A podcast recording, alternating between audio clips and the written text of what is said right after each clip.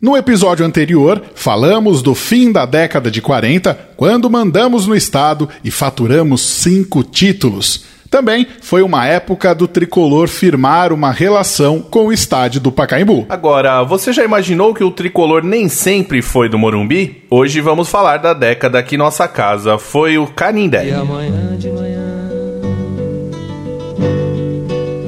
vou correndo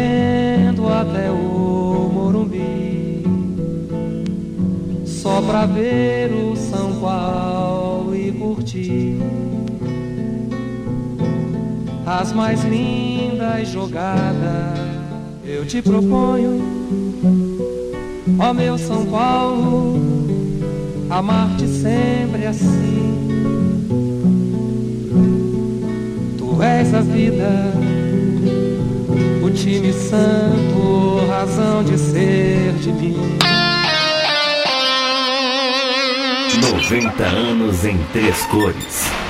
A história do São Paulo contada em podcast. Episódio 12: O tricolor do Canindé. Chegamos à 12 edição do 90 anos em três cores. Eu sou Vinícius Ramalho e mais uma vez vou contar com a ajuda de Magno Nunes. De novo distante, né, Magno? Tudo bem por aí? Por aqui tudo certo, espero que por aí tudo bem também. A gente tá colocando no ar esse episódio antes do Dia das Mães. E aí o que a gente pensou? Vamos colocar uma música aí, né, para poder remeter a isso. E como a gente, claro, sempre tem que encontrar uma música relacionada ao São Paulo, não é que a gente conseguiu achar uma paródia, uma versão de Eu Te Proponho do Roberto Carlos com o tema São Paulino, Vinícius Ramalho. Vi que você colocou na abertura do episódio, né? Minha mãe não é muito fã de, de Roberto Carlos, não, mas eu sei que a sua mãe, a dona Sônia, gosta, né? Gosta bastante, várias mamães por aí também gostam. E a gente deixa aqui o nosso abraço já para as mamães são paulinas neste mês de maio, que é comemorado o Dia das Mães. É isso aí, Magno. E a gente tem que lembrar do pessoal que sempre acaba falando do nosso podcast nas redes sociais do São Paulo. São Paulo sempre divulgando o nosso podcast. E aí eu vou destacar alguns aqui, você fala outros. Vamos começar com o Guilherme Henrique, que falou no Facebook do São Paulo que não perde um. Também no Facebook, o Vitor Hugo Vale falou que o nosso podcast é top, Magno Nunes. Pois é, lá no Twitter, a Cássia Garcia colocou o seguinte, ó. O mais legal de ouvir o podcast 90 anos em três cores, além da aula de história do São Paulo, é claro, é ouvir depoimentos e musiquinhas originais. Adoro esse som com chiadinho. A gente também adora, viu, Cássia? E olha que a gente faz uma pesquisa bem grande para poder sempre colocar alguma música com uma referência bacana para você que está curtindo aqui o nosso podcast. Bem legal, né, Vinícius Amado? Bem legal, então vamos lá para o nosso episódio, porque depois de passar por um período tão vitorioso, que foi a década de 40, a gente chegou a 1950 com a despedida de alguns ídolos e a chegada de outros que começavam a contar sua história no tricolor. Para quem perdeu as edições anteriores, tem dois jeitos de ouvir os episódios que falaram das primeiras duas décadas da nossa história. Conta aí como que faz, Magno. Pelo Spotify é muito fácil, você já sabe, é só procurar 90 anos em três cores. Agora, você também encontra aí todas as edições desse importante registro histórico do São Paulo no aplicativo oficial do clube. É isso mesmo. Você baixa gratuitamente no Google Play ou até na App Store e vai aproveitar aí mais um produto inovador do São Paulo Futebol Clube. Muito bem, Magno Nunes. Então a gente já apresentou já como que o pessoal faz para ouvir, quem está conhecendo a gente agora. E para quem já conhece, a gente tem o quadro que sempre abre e fecha os nossos episódios, o Nas Ondas do Rádio que, que será que se aprontou nessa 12 edição, hein? Vamos sintonizar o nosso rádio. Nas ondas do rádio. 2 a 2 está empatado no estádio do Canindé. Dagoberto colocado lá pela ponta esquerda para bater o escanteio. O time do São Paulo todinho vai para a grande área. Todo mundo na boca do gol, todo mundo lá. Dagoberto levantou, fechado na área. Nas ondas do rádio.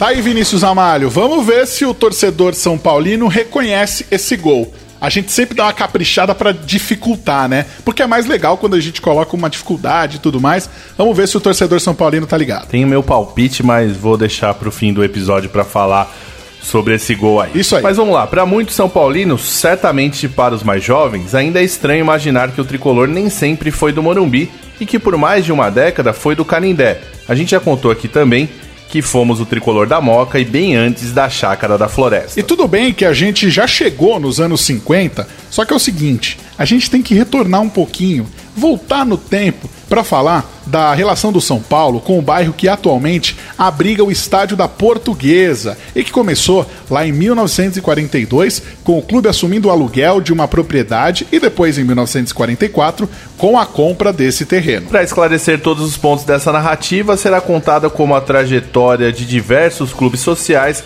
que surgiram no Canindé acabaram por levar o tricolor ao bairro em 1942. Então vamos fazer o seguinte, vamos pegar nossa máquina do tempo e voltar aqui no 90 anos em três cores até o comecinho da década de 40.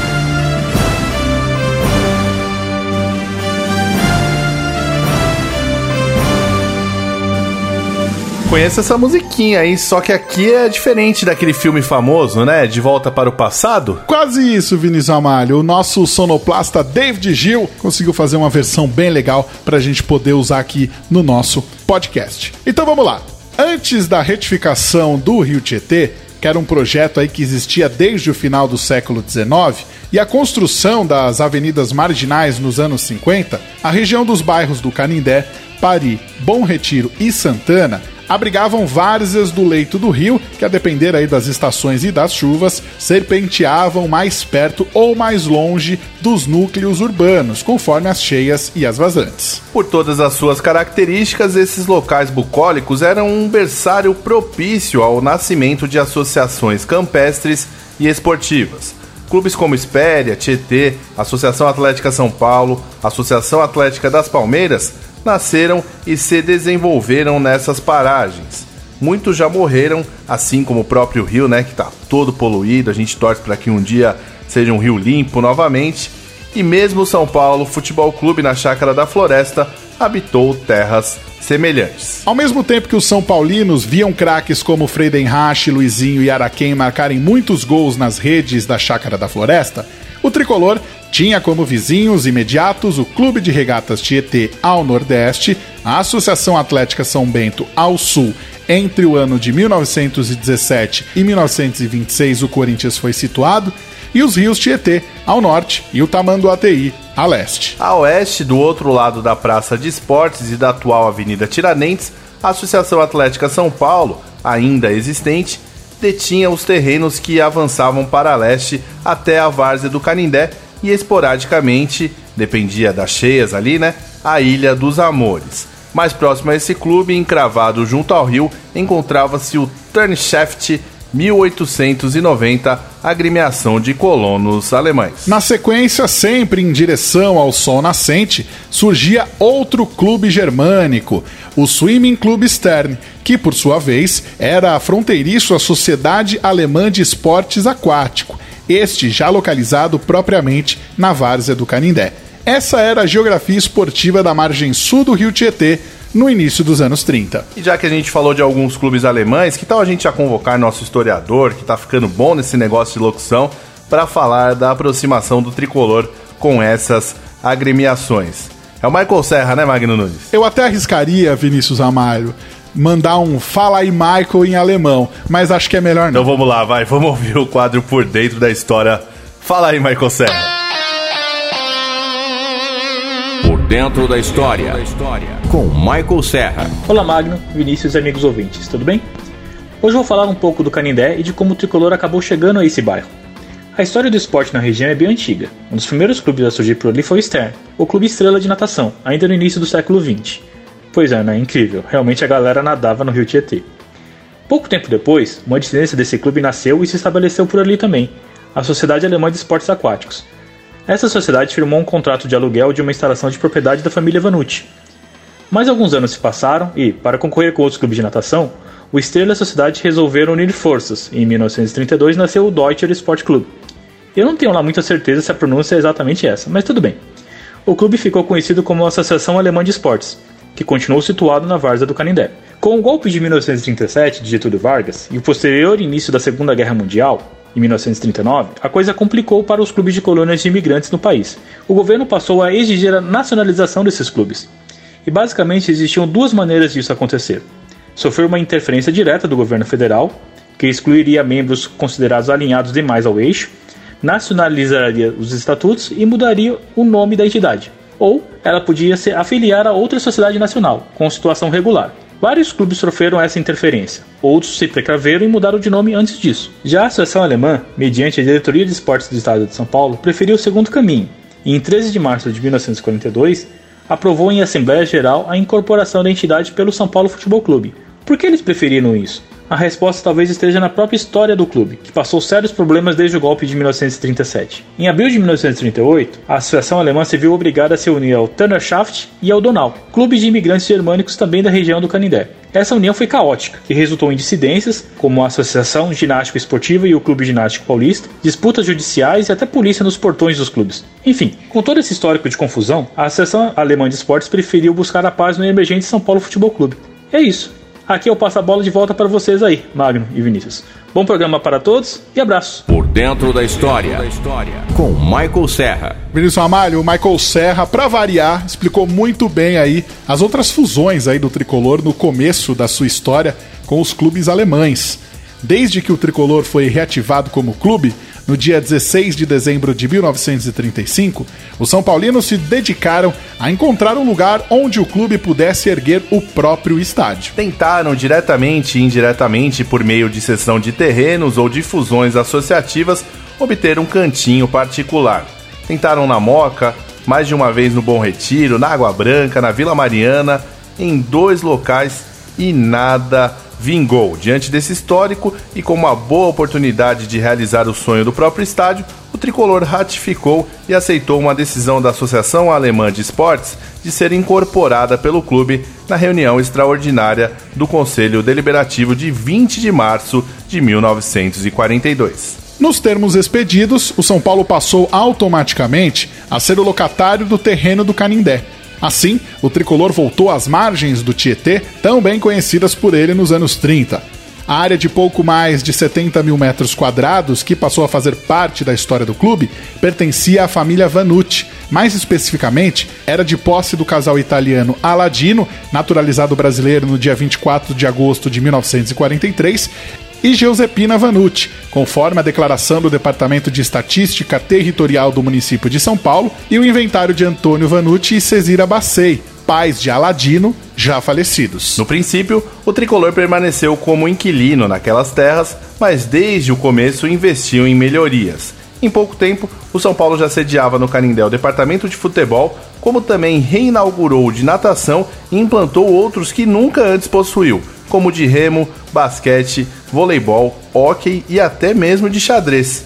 Foi um período verdadeiramente poliesportivo do clube, como jamais ocorreu novamente. As principais modalidades amadoras, entretanto, eram o atletismo e o boxe. Este esporte, porém, não utilizava o complexo do Canindé, mas sim a Academia Zumbano de Kid Joffre, e comandados por Dietrich Gerner, treinador proveniente do paulistano, e encabeçados pelo maior expoente do atletismo, Ademar Ferreira da Silva, os atletas são paulinos foram pentacampeões da Taça Brasil e tetradeca campeões estaduais de atletismo. Isso mesmo, 14 vezes seguidas. E como nesse episódio a gente está voltando no tempo, não fizemos referências históricas da época e não vamos colocar músicas que faziam sucessos nas rádios brasileiras.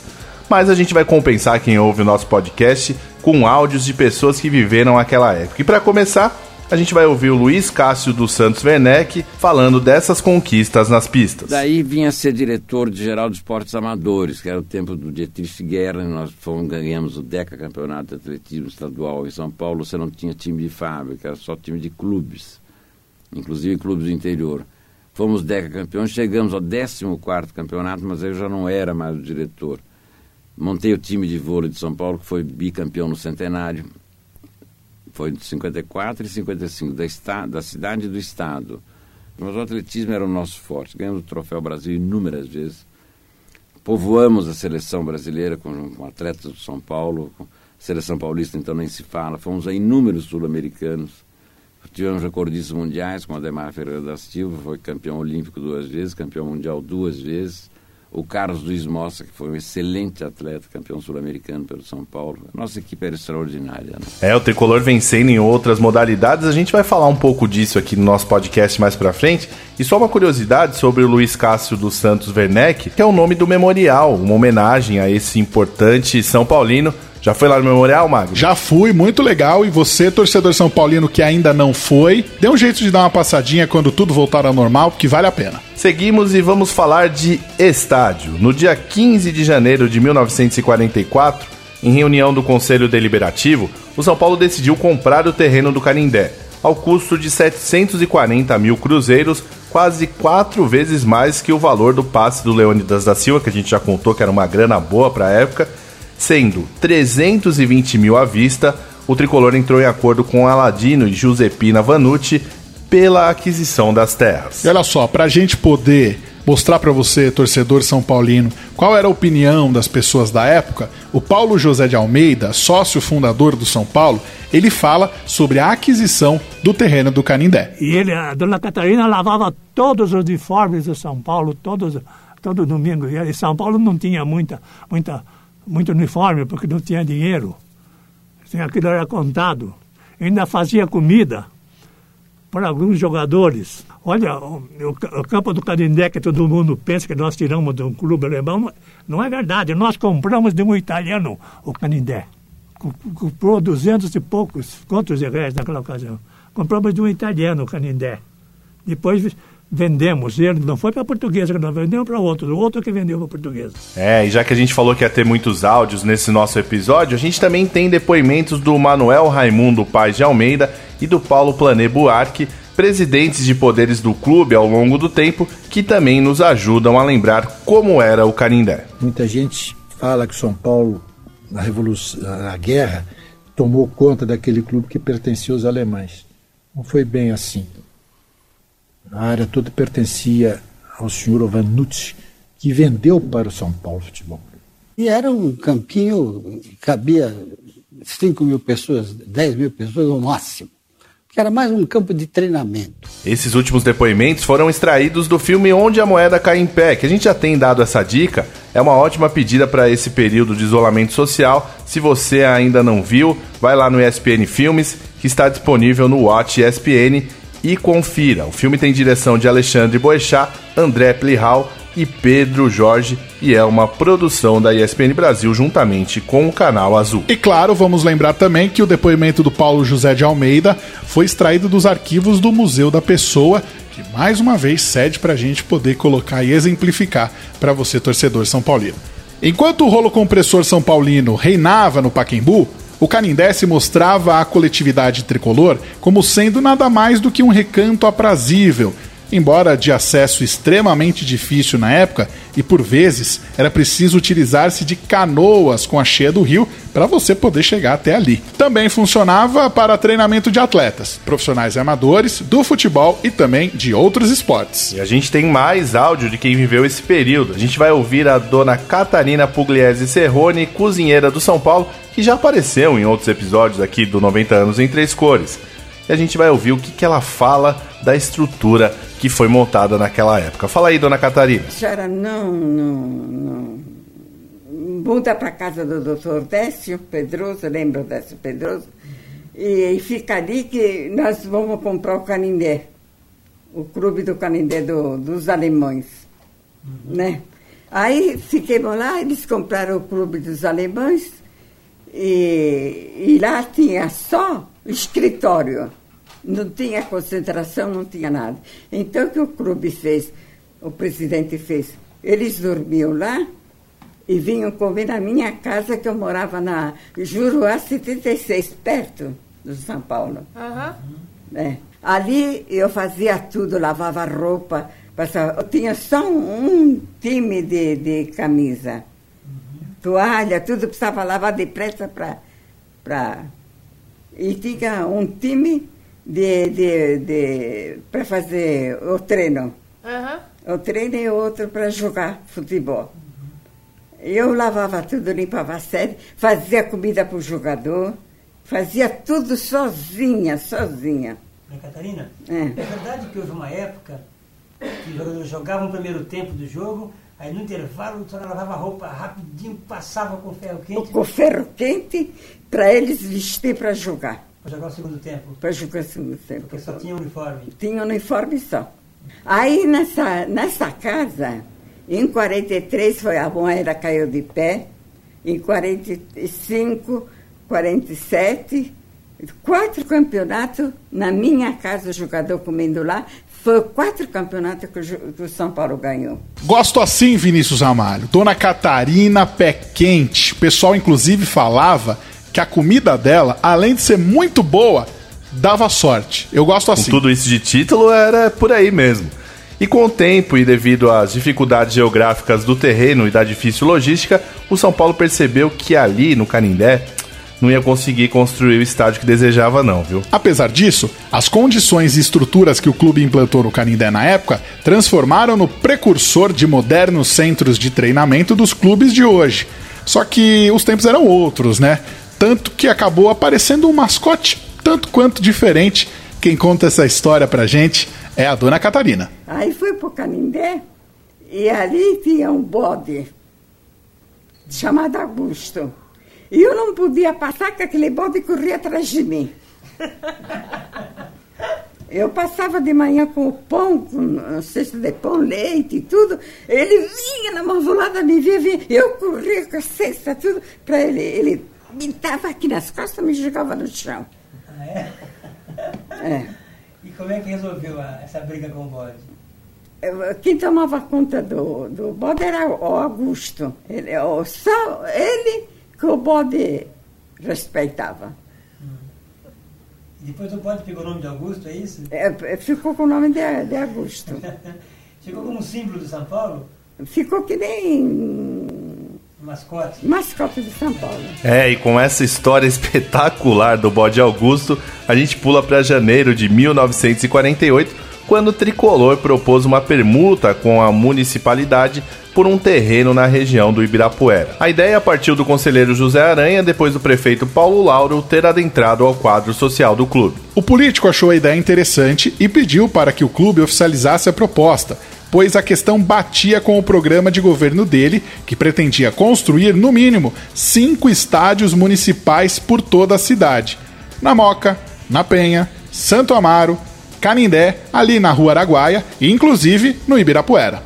Para você que conhece a capital paulista, essa estrutura ia se situar entre as ruas Abílio Soares, Curitiba e Avenida 23 de Maio e do Brasil, atualmente Avenida Pedro Álvares Cabral. O local possuía cerca de 94 mil metros quadrados e o tricolor lá pretendia construir um estádio com capacidade para 150 mil torcedores. Como a propriedade do Canindé ocupava aproximadamente apenas 70 mil metros quadrados, a municipalidade seria compensada pela estrutura que o São Paulo já havia lá erguido. E o clube, assim, não seria totalmente prejudicado pela futura desapropriação para a retificação do Rio Tietê. Na época, o terreno até poderia ser entendido como parte da área que em 1954 seria inaugurado o Parque do Ibirapuera.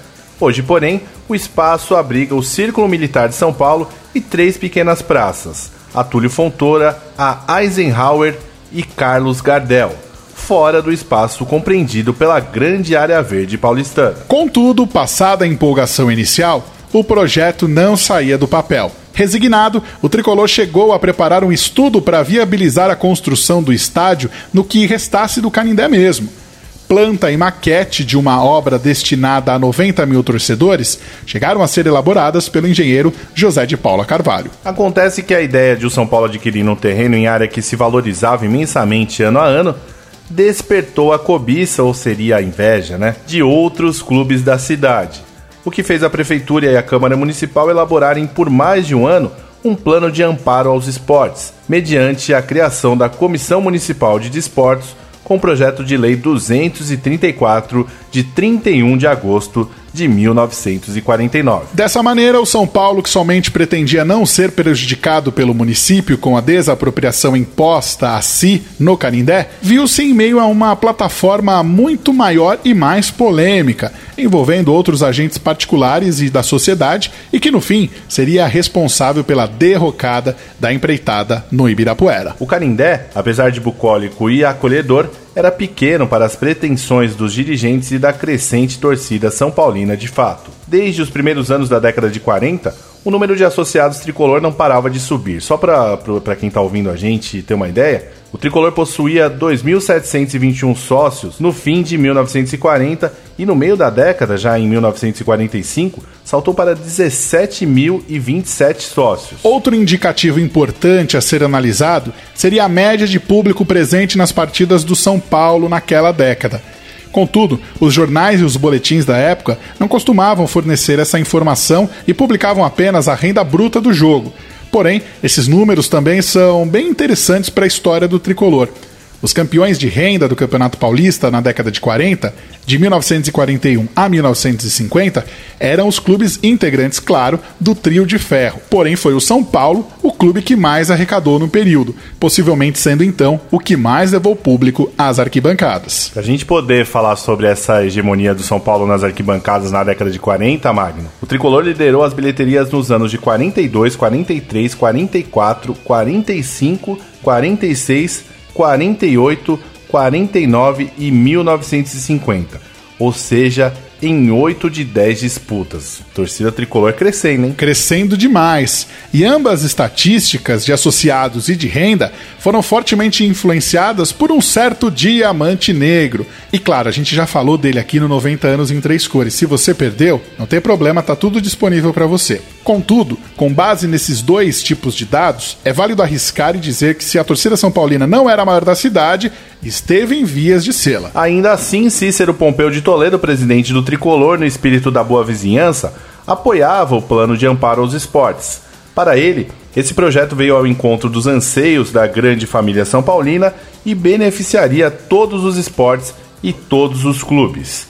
Ele também achava que os clubes ribeirinhos e outras entidades seriam favorecidos por essa lei. No dia da votação, lá no plenário da Câmara Municipal, que aconteceu no dia 2 de setembro, uma campanha alarmista e polêmica, e até mesmo falsa, tomou conta dos veículos de imprensa. Já era a época de fake news. O periódico Jornal de Notícias quis fazer o público acreditar que o tricolor construiria o estádio derrubando um santuário de plantas, quando na verdade o viveiro estava e onde está até hoje, na extremidade oposta da área do Parque do Ibirapuera, bem mais ao sul, entre as avenidas República do Líbano e Quarto Centenário. Outras mídias embarcaram na mesma nau e pressionada a Câmara Municipal se viu em uma sessão interminável em que emendas e mais emendas foram apresentadas ao projeto. A campanha, defenestrando a troca Canidé Ibirapuera ganhou corpo nos dias vindouros. Acuados, no dia 12 de setembro, membros do Executivo Municipal se reuniram a portas fechadas, planejando reeditar o projeto de lei de amparo ao esporte. No ponto que cabe ao tricolor, decidiram não realizar permuta com a área do Canindé, mas aprovar ao São Paulo, por um período de 30 anos, a concessão de um pretendido espaço no Ibirapuera. Sessões semelhantes seriam oferecidas à Portuguesa e também ao Ipiranga. Agora, o que interessava a prefeitura era não perder a propriedade dos terrenos. A partir daqui, para o tricolor não importava mais o resultado da votação no plenário municipal. O Ibirapuera deixava de ser a resposta para as questões sonhadas pelo clube, visto que o terreno não seria mais de propriedade dos São Paulinos, mas sim uma concessão. E ao fim, pelo que consta nos registros oficiais do site da Câmara, o projeto foi rejeitado definitivamente ao fim de 1949. Sem arranjo com o poder público, Cícero Pompeu de Toledo tentou em janeiro de 1950 viabilizar mais uma vez um estudo para a construção no próprio Canindé. Nessa ocasião, por meio de projeto elaborado pelo famoso arquiteto Ícaro de Castro Melo. Passados três anos de muita negociação e nenhum avanço concreto, uma imensa quantia de tempo, recursos e trabalhos perdidos, em 14 de dezembro de 1950, o poder público forçou a desapropriação de pouco mais de 26 mil metros quadrados da propriedade do São Paulo para a pavimentação da estrada marginal, indenizando o clube com a quantia simbólica, mas absurdamente ridícula, de um cruzeiro por todo o terreno. O tricolor avaliava para tal o valor de 300 cruzeiros o metro quadrado e questionou, claro, esse preço na justiça.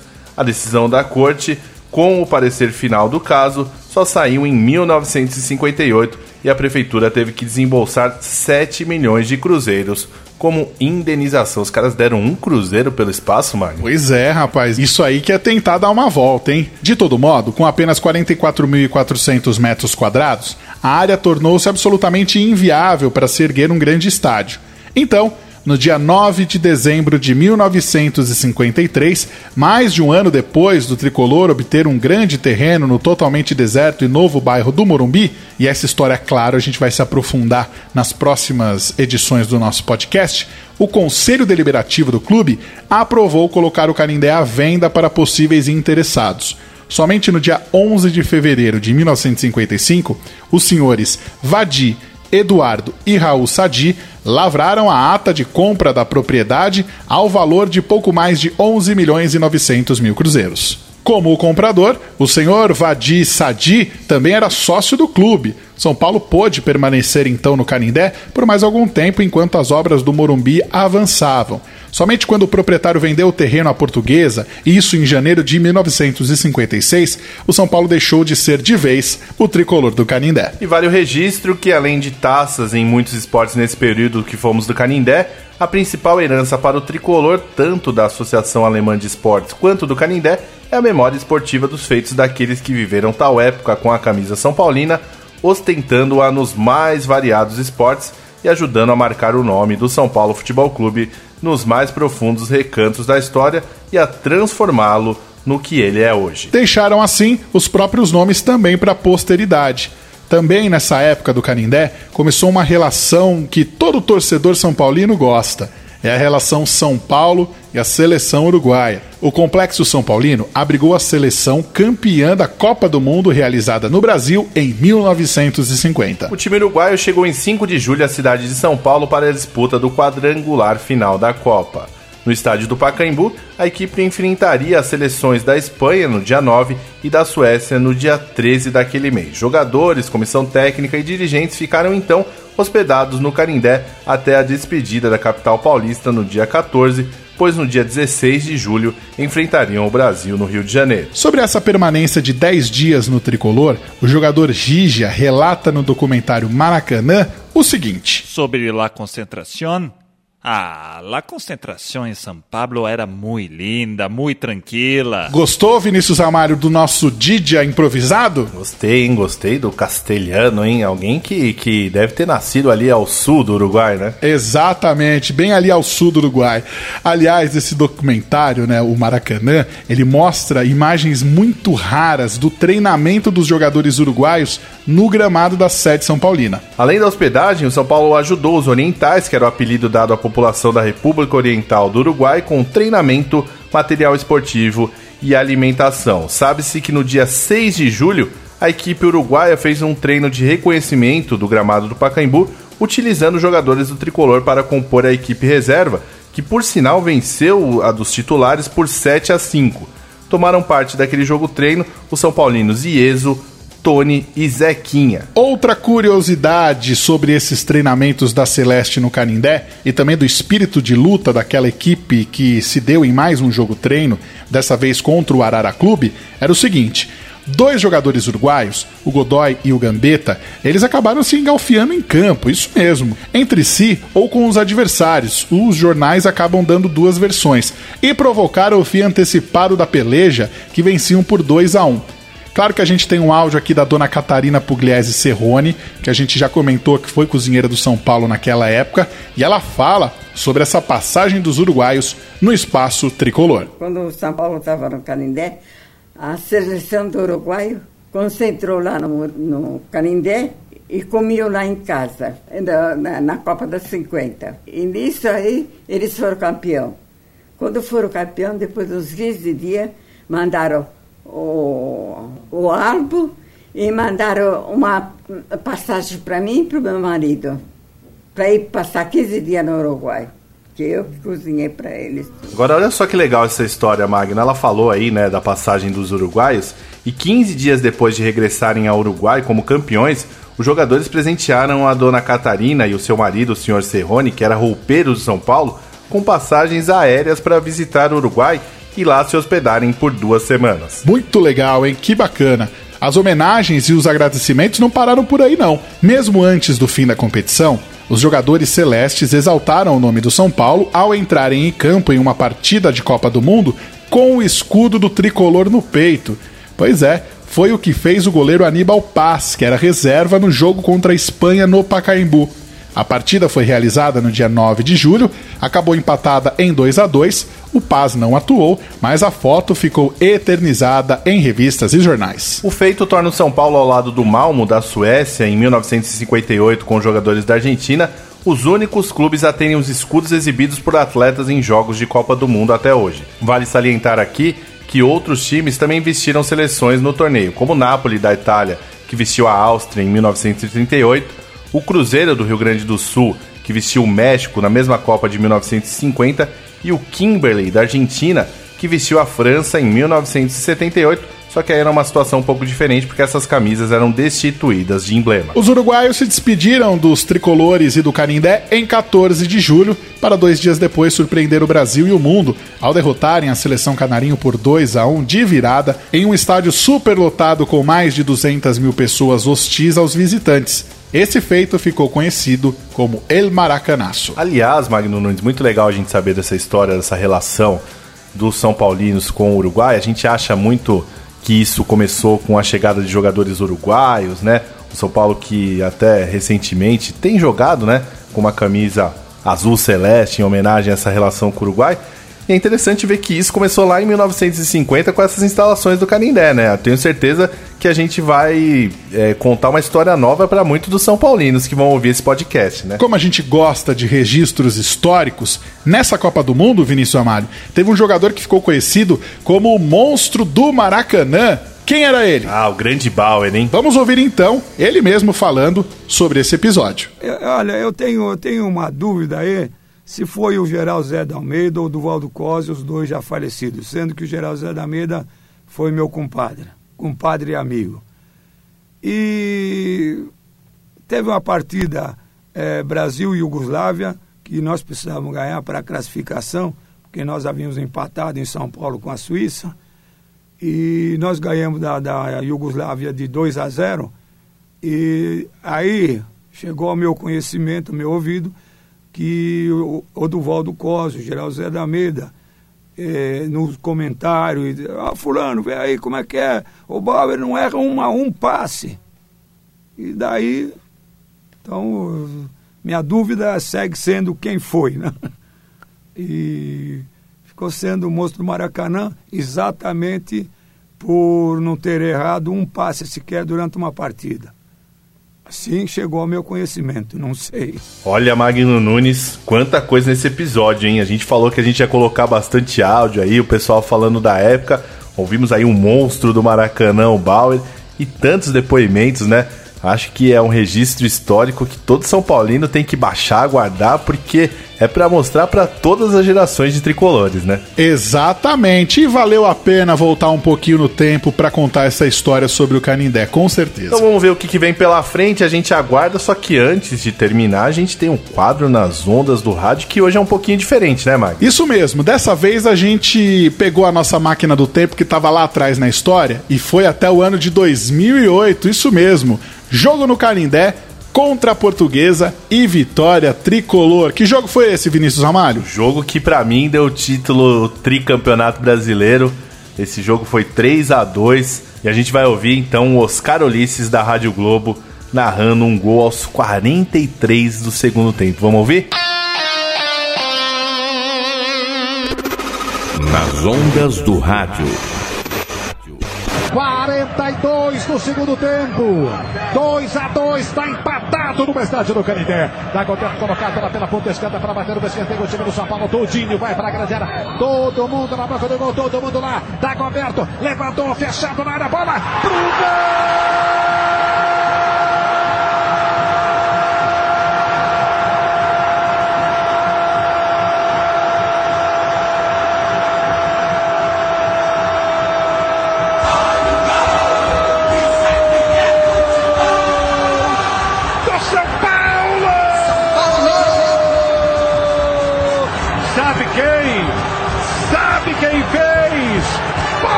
Sente o cheiro do título no estádio do Canindé.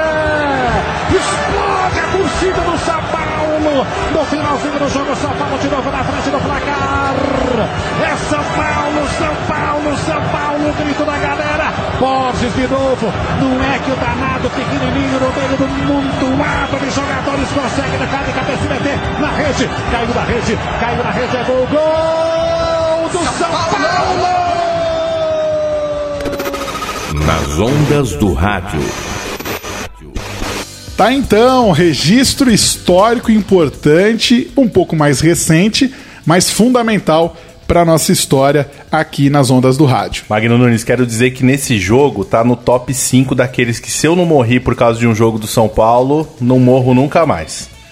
ainda bem. Porque olha, foi 3 a 2 um jogo chato e ainda no finalzinho aos 48, 49, o Edno pega uma bola e dá uma cavadinha por cima do Rogério, a torcida do São Paulo toda atrás do gol ali, a bola pinga na trave e acaba saindo e o São Paulo vence esse jogo. Foi um jogo espetacular, com muita chuva a torcida do São Paulo fazendo uma festa porque sabia que depois desse jogo ninguém tirava o nosso tricampeonato consecutivo. Exatamente, muito bom relembrar momentos assim. Seguinte, 12 episódio do 90 anos em três cores está chegando ao final. Ah, que pena. Bom, a gente falou do Canindé aqui nessa edição, né? Então vamos fazer assim. Vamos lembrar um jogador que foi campeão paulista em cima da portuguesa em 1985. Pode ser esse, Vinícius Amalho? Pode ser, e aliás, ele não foi campeão só em 85, ele fez mais de 500 jogos com a nossa camisa, cansou de levantar taças, foi campeão paulista em seis oportunidades, campeão brasileiro em 86 e em 1991 e da Libertadores, a primeira conquista em 1992, é o lateral esquerdo Nelsinho. Magno, valeu, essa foi espetacular, a gente sempre acha a última melhor e essa para mim foi a melhor. Com certeza. Antes da gente terminar, mandando um abraço pro Michael Serra, lembrando aí que a gente faz sempre o roteiro do nosso podcast junto com o Michael Serra para ele nos auxiliar com todos os detalhes da nossa história. Ele que toma conta do Departamento Histórico do São Paulo faz um trabalho incrível. Seguinte, Vinícius Amalho, vamos embora. Um abraço para você e até a próxima. Um abraço e fala aí, Nelsinho. Fala pessoal, aqui é o Nelsinho, lateral esquerdo. Eu queria dizer que o São Paulo, para mim, fez e, e marcou a minha história no futebol. E o jogo que talvez marcou mais a, a, a minha carreira, né? Foi o, a final do, contra o Guarani de 1986, né? final do Campeonato Brasileiro. E nós acabamos ficando com o título. E foi um jogo muito importante para não só para mim, para a história do clube também. Quero parabenizar, né, São Paulo por esses 90 anos, o nosso tricolor querido. E é isso aí. Grande abraço a todos. Fique com Deus. Você ouviu 90 anos em três cores. A história do São Paulo contada em podcast.